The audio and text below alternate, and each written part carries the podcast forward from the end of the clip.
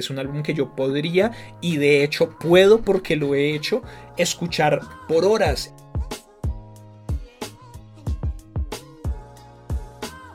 Hola gente, bienvenidos a Cadencia, yo soy Álvaro y vamos a hablar de Amoral Inmortal, el grandioso álbum debut de Bua 2030. Antes de comenzar quiero recordarles que esta es la última semana que tienen para comprar sus camisetas de Cadencia, entonces vayan y vean toda la información necesaria en mi historia destacada en Instagram. Bua 2030 es una banda que viene activa desde 2018, desde cuando vienen presentándose en diferentes escenarios en vivo, eh, vienen mostrando lo que es su propuesta a través de sencillos acompañados de videoclips que empiezan a crear todo este misterio, a crear una propuesta estética y una propuesta sonora que en muchos sentidos concluye y en muchísimos más hasta ahora comienza con el lanzamiento de este primer álbum de ellos que es el Amoral Inmortal. El sonido de ellos no es un sonido fácilmente descriptible. Para una persona que nunca ha escuchado Bua 2030 creo que lo más cercano o el de pronto como el punto de partida que uno podría utilizar es el sonido y la actitud del rock a pesar de que Claro, hay mucho rock, pero también hay mucho jazz y también hay mucho progresivo y también hay cosas andinas. Y todo esto se conjuga en una propuesta que es indescifrable e indescriptible de una manera increíble. Es un formato bien extraño porque si uno lo aborda desde lo que sería el rock. Lo primero que a la mayoría de las personas les aseguro se les viene a la cabeza cuando piensan en rock es en la guitarra. Y aquí no hay guitarra. Tenemos a Gabriela Ponce en la voz, escribiendo las letras de las canciones e interpretando el clarinete, a Joe Days en los saxofones, a Camilo Portilla en el bajo, los tres son nariñenses, y a Ibaguerense Willy Chávez en la batería. Entonces, al no haber guitarra, que es este instrumento tan reconocible, lo que son el saxofón y el bajo entran a cumplir esa función, amplificando al mismo tiempo mucho de lo que son el saxofón y el bajo dentro del el imaginario de la música más popular o la música más comercial. En términos tonales y rítmicos de alguna manera creo que el instrumento que más cumple la función o que suple la función de lo que sería la guitarra es el saxofón que lo llevan a unos límites muy interesantes es un instrumento que aquí utilizan realmente en todas sus posibilidades claro cuando uno piensa en jazz uno sabe más o menos cómo son las cosas dentro de los saxofones del jazz, pero cuando uno piensa en rock o cuando uno piensa en pop o cuando uno piensa en la utilización del saxofón dentro de música más popular o música más comercial, está bastante limitada, ¿no? Como que el saxofón entra a jugar este papel sexy, este papel sensual que se le da muchas veces a muchas canciones que aquí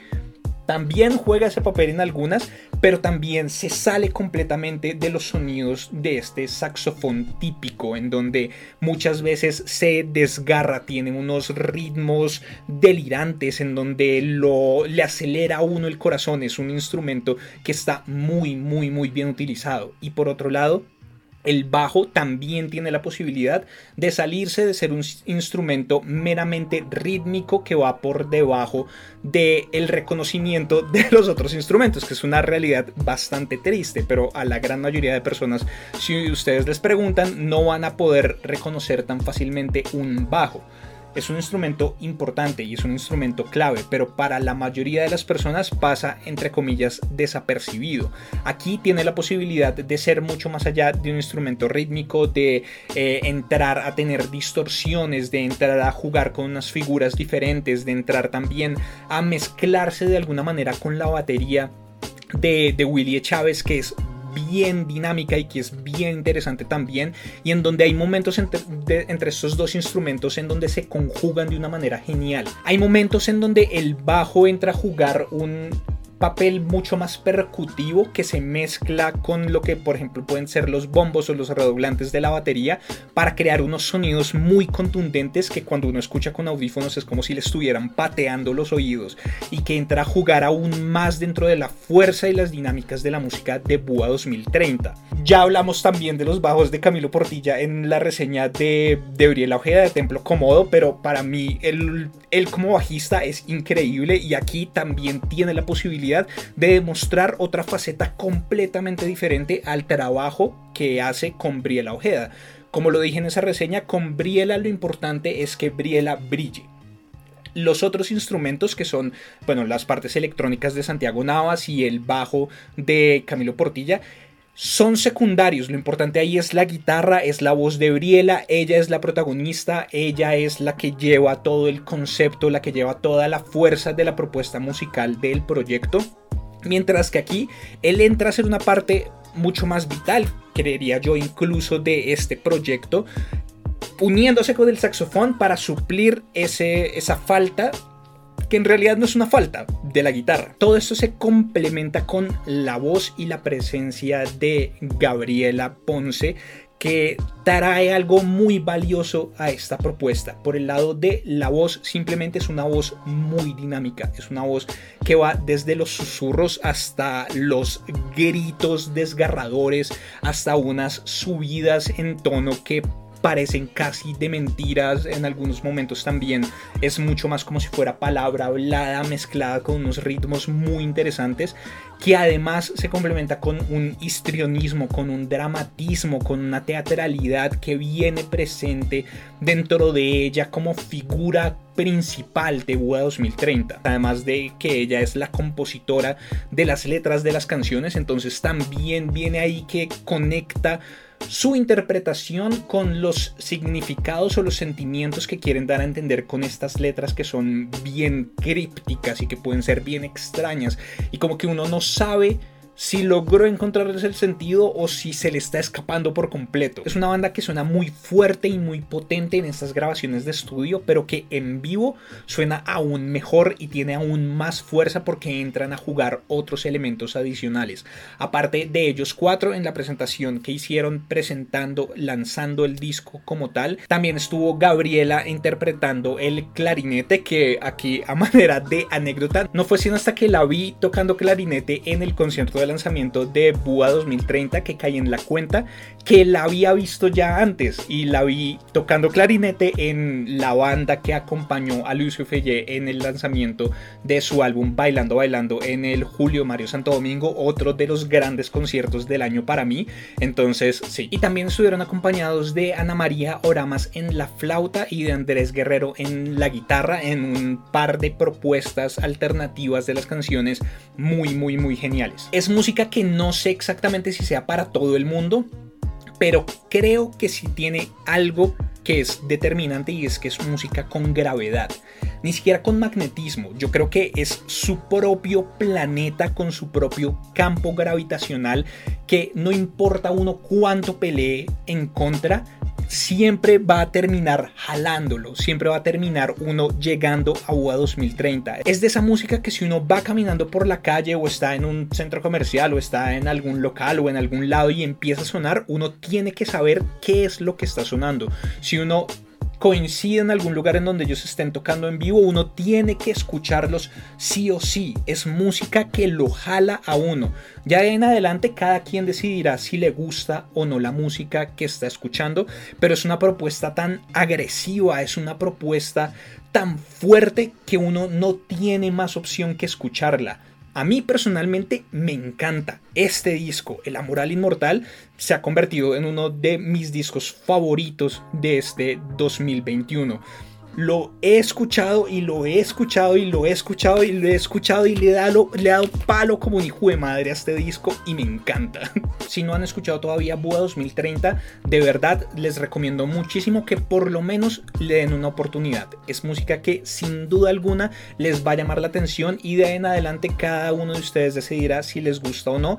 Pero lo más probable es que les guste de alguna manera o que los intrigue o que algo suceda, pero es música que les aseguro que algo les va a despertar, algún sentimiento, alguna sensación les tiene que despertar la música de Buda 2030. Ya una vez uno empieza a escuchar la música, empieza a ponerle cuidado a las letras, empieza a tratar de entenderlas o descifrarlas de alguna manera, se empiezan a crear muchísimas preguntas y es que solamente desde el nombre, Buda 2030, Búa bien puede ser más o menos claro, pero 2030, ¿por qué el 2030? ¿Qué es lo que pasa aquí? Y de aquí en adelante tengo que aclarar que yo no estoy tratando de dar ninguna respuesta determinante o real a todas estas cosas que voy a decir. Todas estas cosas de aquí en adelante son mis propias interpretaciones a partir de las lecturas que he hecho de la música y a partir de las lecturas que he hecho de las letras del disco. Porque si ya han visto las reseñas en cadencia sabrán que a mí me gusta desligar las dos cosas, escuchar la música, leer las letras aparte como para tratar de entender y después volver a mezclar para ver qué es lo que me está diciendo cada uno de estos lenguajes en su lado independiente. De hecho, si pudiera escuchar la música sin voz en algún momento, lo haría. Me parecería un proceso bien interesante. Pero entonces, Bua 2030, creo que desde el nombre mismo de la banda empiezan a proponerse algunas dinámicas que luego van a marcar completamente todo lo que es la música, la propuesta estética y la propuesta conceptual detrás del grupo, ¿no? Pues porque Búa, obviamente un búho hembra, un ave majestuosa, un ave rapaz que se alimenta de vida, ¿no? Creo que la vida es el motor vital detrás de la música y detrás de lo que hacen los integrantes de Búa 2030, pero al mismo tiempo empiezan a proponerse algunas contradicciones, ¿no? Porque los búhos son reconocidos como aves que cuando cazan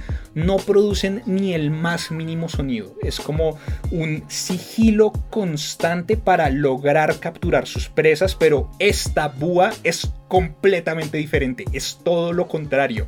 Esta búa atrapa a sus presas que somos nosotros con la estridencia, con el ruido, con el golpe, con el sonido fuerte. Eso es lo que busca y eso es lo que logra completamente esta banda. Y creo que estas contradicciones casi que intrínsecas son las que finalmente aportan de una manera vital a lo que es el sonido y sobre todo lo que produce el sonido de WA 2030, por lo menos lo que a mí me, me produce, ¿no? Y es como esta sensación de fuerzas muchas veces contrarias que lo están jalando a uno para todos los lados. Son múltiples fuerzas que lo están jalando a uno tratando de destruirlo y de recomponerlo. Es casi como si uno fuera un planeta orbitando un sistema de estrellas binarias, ¿no? En donde las fuerzas pueden ser tan contradictorias o tan unidas que todo simplemente es extraño. A veces uno siente que lo están espichando, a veces siente que lo están jalando para todos los lados. Hay otros momentos de calma, pero creo que en ningún momento del disco uno está no sintiendo nada. Pero al mismo tiempo, creo yo que este Búa tiene otro sentido alterno que para mí es genial y que de hecho no sé hasta qué punto puedo decir que condicionó la lectura que hice de toda la música y todas las canciones después de que me di cuenta de esto, ¿no? Búa es la conjugación en tercera persona del verbo buar y la lógica le diría a uno que buar tiene algo que ver con búhos, ¿no? De pronto es el sonido que hacen los búhos, pero no. Los búhos ululan y buar no tiene absolutamente nada que ver con búhos. Español. Lo que sí es buar es denunciar, es pronosticar. Entonces, Búa 2030 no solamente se convierte en un ave majestuosa que viene desde el 2030, sino que se convierte en quien Búa al 2030, quien denuncia y quien pronostica al 2030, lo que convierte todo este concepto básicamente en una distopia, en una viajera del tiempo que viene desde el futuro o que ve el futuro y está diciéndonos cómo va a ser el 2030 a partir de sus experiencias personales e íntimas. Y es este concepto como tal de la distopia que en mí explotó mi imaginación. A mí me encanta la ciencia ficción, me encantan las distopias. He leído, he visto muchísimas a lo largo de mi vida. Entonces como que al poder acceder al lenguaje de la distopia, pude acceder a unas imágenes a partir de las letras y de la música de Buda 2030 que antes no había podido acceder, lo cual fue una experiencia genial. Aquí yo debo confesar que yo empecé a escuchar Buda 2030 desde hace muy, muy, muy poco tiempo. O sea, desde este año realmente, desde Cansancio Hastío, que fue el último sencillo que ellos sacaron antes de sacar el álbum como tal. Antes de eso yo no había escuchado las canciones, entonces cuando tuve la oportunidad de escuchar el disco el día antes que salió en un evento eh, que organizaron ellos con Discos Infante, que es su disquera, en donde invitaron a varias personas para que escucháramos el disco desde antes, la música simplemente me capturó completamente y comienza el disco con fea monosílaba y es una apertura increíble y es la apertura perfecta para el disco, es una apertura con fuerza y es una apertura que a uno lo prepara para lo que puede esperar en las otras nueve canciones y qué es lo que uno puede esperar en las otras nueve canciones cualquier vaina.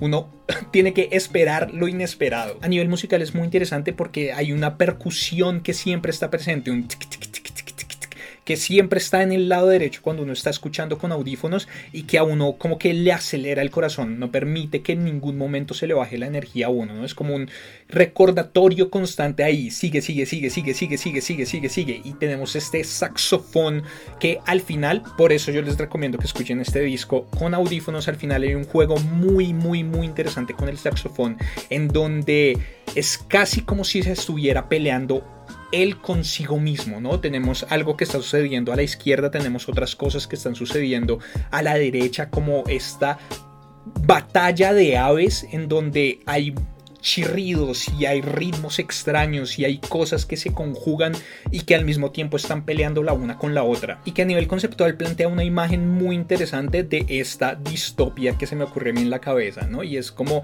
un mundo estandarizado en el que se hace una búsqueda infructuosa, constante, como de propósito o de algo diferente de alguna manera, ¿no? Habla de romper los espejos para identificarse, ¿no? Como dejar de verse a uno mismo como una sociedad que le impone a uno la estandarización. Rompe los espejos para que no te puedas ver a ti mismo y seas igual a todos los demás, para que todos estén iguales. Habla de comer sin hambre para alimentarla, para alimentar qué. Para mí eso se convierte en una especie de comentario hacia lo que sería la sociedad de consumo. Consumir y consumir y consumir, comer y comer y comer así no lo necesites, simplemente para alimentar el sistema, para alimentar todo lo que está sucediendo detrás. La búsqueda de un antídoto que no existe, tratar de encontrarle un sentido, ¿no? El camino redondo hacia el cero, persiguiendo el fondo y el fondo siempre tan hueco porque todo es superficial, nada realmente cumple su objetivo, las tijeras no cortan, sino que las tijeras hilan y se empieza a crear esta desesperación constante, ¿no? Es como el momento dentro de todas estas películas, como por ejemplo la Matrix, ¿no? Neo desesperado de que no puede salir de todo esto, desesperado de su trabajo normal, desesperado de verse igual a los demás, desesperado por querer encontrar algo más allá poder encontrar algo más allá del fondo, algo que pase la superficie y que realmente sea significativo y le dé algún sentido a todo lo que está haciendo. Godos es de esas canciones que creo que en términos líricos y conceptuales son de las más directas,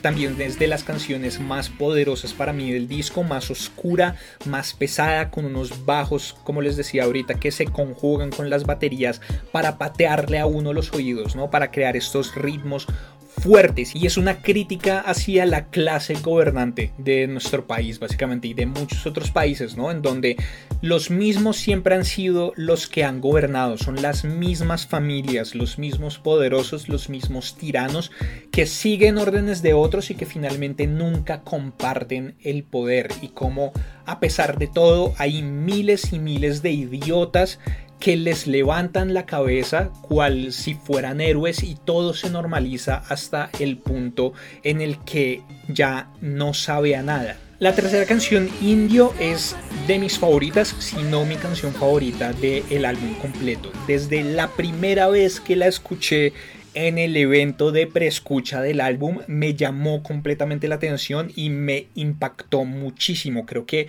tiene la mejor interpretación vocal de todo el disco hacia la segunda parte.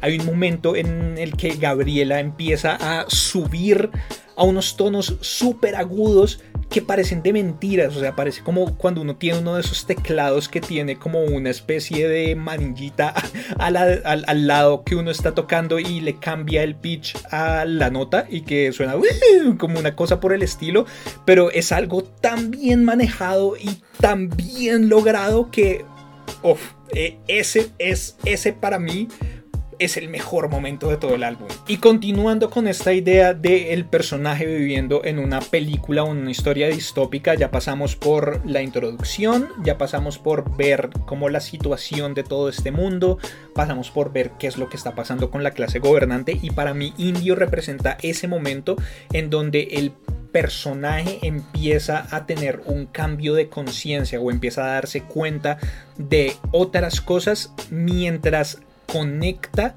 con otros momentos temporales. Para mí esta canción representa también esa contradicción de la que hablaba al comienzo y representa dos espacios temporales de alguna manera que están representados en dos espacios rítmicos dentro de la misma canción.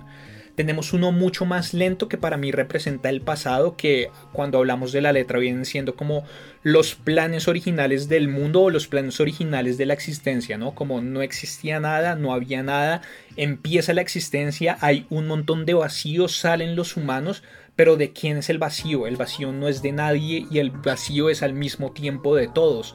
Entonces, ¿cuáles son los planes? Llenar el vacío, llenarlo de niños, llenarlo de dramas, llenarlo de cosas que realmente valgan la pena.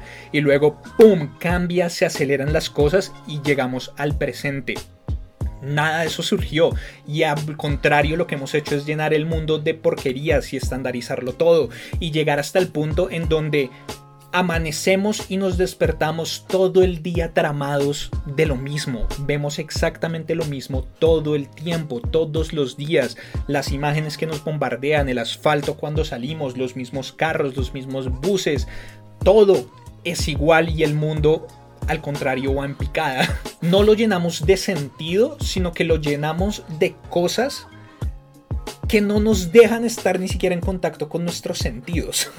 y para mí este momento de conexión o de cambio de conciencia del que hablo es cuando se mezclan estos dos momentos, ¿no? Como cuando uno está atrapado en medio, se desdibuja todo origen y todo fin, que es como volver al inicio del universo, ¿no? El inicio del universo cuando todo era todo, pero todo era nada y nada era todo y todo era nada y no había tiempo ni espacio, pero al mismo tiempo todo estaba existiendo en el mismo tiempo y en el mismo espacio. Y cómo ser consciente de esto le permite a uno establecer un nuevo punto de origen. La conciencia permite que uno empiece un camino para poder empezar a ejercer el cambio. Y todo esto da paso a cansancio, hastío, en donde después de tener la conciencia, uno está por encima del bien y del mal, pero no necesariamente de la manera más positiva, ¿no? Y es que uno alcanza a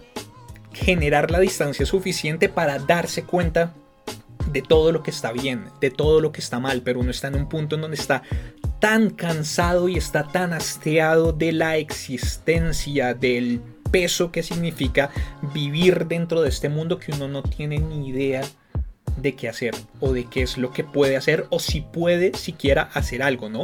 Y como dice la letra, desprenderse de la tierra pero sin poder volar, ¿no? Logro tener la distancia pero no logro controlarlo. Inmóvil lo ve todo.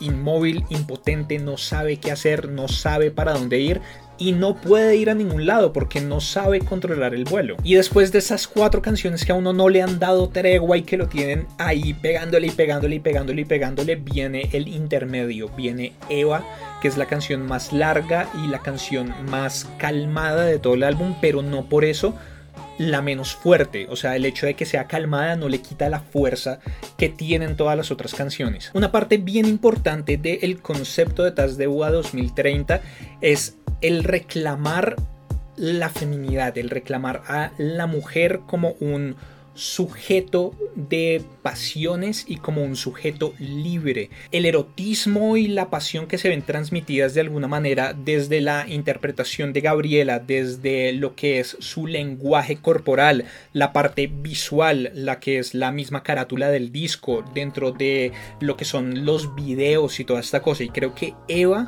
es la canción que más representa esa parte del concepto de UA 2030. Creo que es la canción en donde Gabriela habla precisamente desde esta feminidad y desde esta naturaleza de ella como mujer, una reflexión sobre la mujer, su naturaleza, su corporeidad y cómo está en constante cambio. Aunque el mundo cambie, aunque el mundo se desvanezca, la mujer siempre va a estar ahí feroz, corpórea, viviendo la vida a su manera, viviendo la vida bajo sus propios términos. Así tenga que ser como ha sido en muchas instancias en la historia a la luz de la vela oculta, ¿no? No al ojo público, sino dentro de sus propios espacios, pero que ojalá no tenga que ser dentro de sus propios espacios, que ojalá toda mujer sea libre para vivir su vida como se le dé la gana en cualquier espacio de esta sociedad. Aquí es donde el saxofón empieza a cumplir una de esas funciones más típicas y clichésudas que se les da dentro de la música y es como esta sensualidad, ¿no? Es un saxofón lento, sensual que se conjuga con el concepto de la canción, ¿no? Reclamar a la mujer como un ser pasional sin que esto sea malo. Y todo esto conectado a la figura de Eva, ¿no? La primera mujer, la primera pecadora, la culpable de que nos hayan expulsado del paraíso por sucumbir ante las pasiones de la carne y bueno, todas estas vainas. Pero es un personaje desde el cual se les han asignado la gran mayoría de dinámicas a las mujeres en términos corporales, en términos pasionales, en términos sociales, en términos de todo, ¿no? Este pecado original es el que ha determinado la opresión en muchos sentidos de la mujer a lo largo de la historia. Entonces siento que al igual que todo este movimiento de cantautoras o de artistas que están hablando de estos temas como Lucille Dupin, como Gabriela Ojeda, como La Muchacha y como muchísimas más, es un reclamar esta historia, reclamar a este personaje de Eva y reivindicarlo de alguna manera y reclamar ese pecado original como algo que no es malo y como algo que es parte de la mujer y como algo que le debe ser permitido a la mujer. Después de eso pasamos a Me Comí, que es una canción que empieza como a volver a darle ritmo a la música o empieza a acelerar un poco las cosas como preparándonos para lo que queda de ahí en adelante del álbum. En esta canción está otro de mis momentos vocales favoritos de todo el álbum y es hacia la segunda parte cuando Gabriel está como entre hablando y cantando, medio susurrando para terminar en estos agudos otra vez súper fuertes. Creo que es otra de las canciones más directas en cuanto a su letra y al mensaje que quiere dar y es como este acto de autoconsumirse, ¿no? Pero autoconsumirse física, mental y emocionalmente, como comerse las uñas y carcomerse a uno mismo pensando en las cosas que puede hacer o en las cosas que ha podido hacer. Desmenuzarse uno mismo internamente y comerse pedacito a pedacito, ¿no? Pero este acto de autoconsumirse visto desde el punto de vista de completarse y autorreclamarse autorreclamar el cuerpo, autorreclamar la autonomía, autorreclamar los pensamientos, autorreclamar todo lo que le hace a uno ser uno y comérselo. Buaneña es una de las canciones más interesantes del álbum, es un homenaje claro, no en términos rítmicos necesariamente, pero sí en términos, por ejemplo, de el nombre y del coro hacia lo que es la guaneña, que es una pieza clave de la historia musical del país, pero específicamente del sur del país y el Nariño, que es de donde vienen la mayoría de los integrantes de la banda.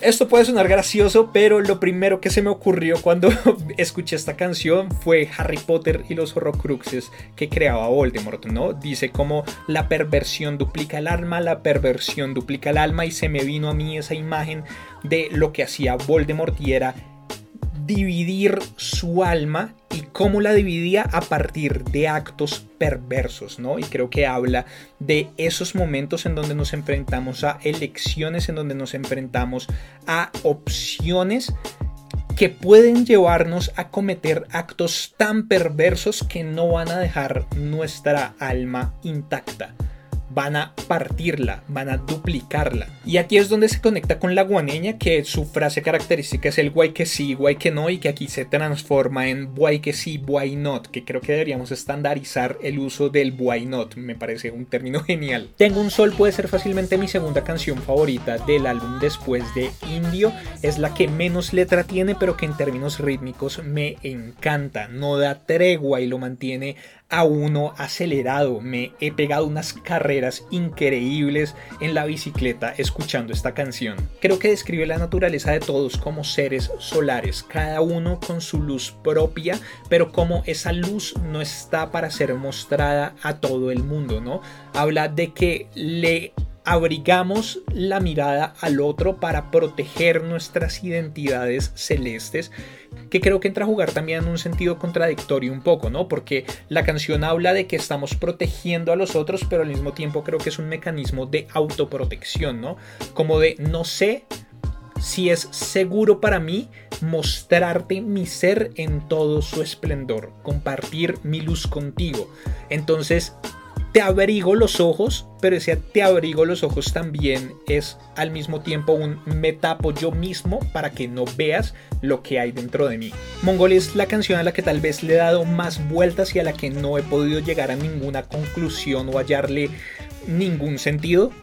Eventualmente llegará el momento en el que todo va a hacer clic y le voy a encontrar como el sentido completo a la letra de Mongolia o por lo menos algo que tenga sentido dentro de la narrativa que propone mi cabeza de el amoral inmortal. Pero por el momento honestamente no tengo nada que decir con respecto a esta canción excepto que el bajo es mi bajo favorito de todas las canciones del álbum y que tengo que sacar esta reseña entonces no puedo seguir echándole cabeza a Mongolia. Y el álbum termina con Pacífico Violento, una canción en donde creo que se conjugan muchos de los elementos de lo que para mí es el amoral inmortal. Por el lado de la historia como tal, creo que es el momento en el que la búa se da cuenta de que el mundo solamente puede volver a comenzar o puede ser salvado a través de la destrucción, ¿no?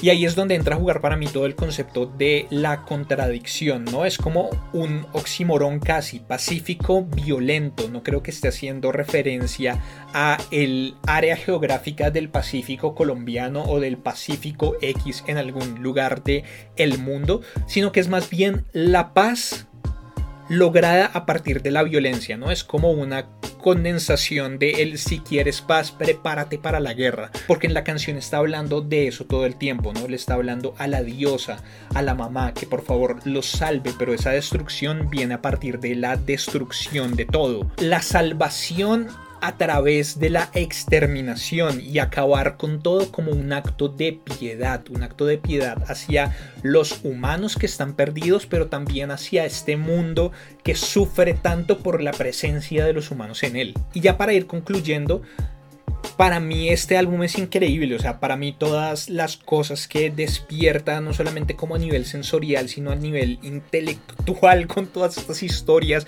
que se me ocurrieron, porque de, repito, estas son unas interpretaciones muy propias, no sé hasta qué punto realmente esté acorde con lo que ellos como creadores de la música o Gabriela como escritora de estas canciones se hayan propuesto transmitir a partir de ellas.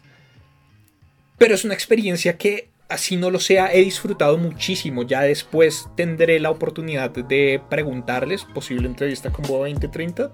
O que tal vez me veré con ellos, tal vez los encontraré y no querré preguntarles. O sea, es de esas cosas que creo que proponen una experiencia tan personal, pero que al mismo tiempo conecta con las experiencias de los otros que no sé exactamente qué pensar al respecto. No sé si quiero o no saber si mis interpretaciones están, son adecuadas o no es, es, una vaina muy extraña y es de nuevo la contradicción que genera Búa 2030. Uno escucha esto y termina como exhausto de alguna manera, como que ha botado tanta energía y, y la Búa le ha absorbido a uno tanta energía pero al mismo tiempo uno simplemente quiere continuar y es un álbum que yo podría y de hecho puedo porque lo he hecho escuchar por horas y podría verlos a ellos en vivo todo el tiempo. La presentación de ellos en vivo me pareció increíble, la energía que transmiten, la energía que termina llenando la sala también con el resto del mundo. Estas danzas, estos delirios, todas estas vainas me parecieron geniales. Lo que sí puedo decir categóricamente y con total seguridad es que sea lo que sea que BUA 2030 decida hacer en el futuro, yo voy a estar ahí para presenciarlo, voy a estar ahí para escucharlo y voy a estar ahí para disfrutarlo porque esto, como dije al comienzo, es la conclusión de un camino, es la conclusión de este camino que comenzaron ellos en 2018 con sus primeras canciones, pero al mismo tiempo es la apertura de todo esto. Es una muestra que creo yo que es una muestra muy pequeña de lo que realmente puede ser y puede llegar a ser BUA 2030 y yo quiero ser parte de ese camino. BUA 2030 con este disco se ha convertido en una de mis bandas favoritas de Colombia. Entonces, si no han escuchado BUA 2030 y está en este momento del video, resto de gracias. Si ya escucharon Bua 2030 y está en este momento del video, resto de gracias. Pero si no han escuchado Bua 2030 todavía, denle una oportunidad. Abajo en la descripción de este video o en la descripción de este podcast van a poder encontrar un link al álbum en Spotify. Y si ya escucharon Bua 2030, compren el disco. De verdad, es un disco que vale muchísimo la pena tener. Es un disco que gráficamente me gusta un montón y que además tiene algo que a mí me encanta y que como es, como mi parte más boomer del coleccionismo musical y es el cuadernillo con todas las letras de las canciones que además gráficamente también es súper bonito pero a mí eso me ayudó muchísimo para poder hacer este proceso de leer aparte las, las letras de las canciones. Me sentaba a veces, sacaba el cuadernillo y revisaba una por una y a partir de ahí trataba de conectar ideas. Entonces escríbanle a la banda por Instagram, sigan a la, sigan a la banda por Instagram y escríbanles para ver si todavía tienen discos de El Amoral Inmortal disponibles y cómprenselos. Apoyen la música local, apoyen los lanzamientos físicos de las bandas que todavía todavía están haciendo o que se arriesgan a hacer lanzamientos físicos.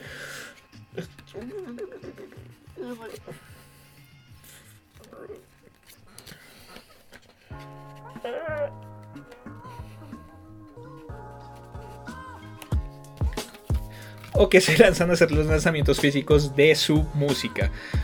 Por el momento no tengo nada más que decir al respecto. De nuevo, si todavía están en este punto del video o del audio, si están escuchándolo en Spotify o en Apple Podcast o en Deezer o en cualquiera de esas plataformas, mil gracias. Por favor, Suscríbanse al canal, compartan este video o este podcast con sus amigos y contactos a los que creen que les pueda interesar. Si, eh, dejen sus comentarios con respecto a este Amoral Inmortal de Bua 2030 y también qué otros álbumes les gustaría que reseñara en esta segunda temporada de reseñas de cadencia. Pueden seguirme también en todas las redes sociales, en general estoy como arroba cadencia podcast,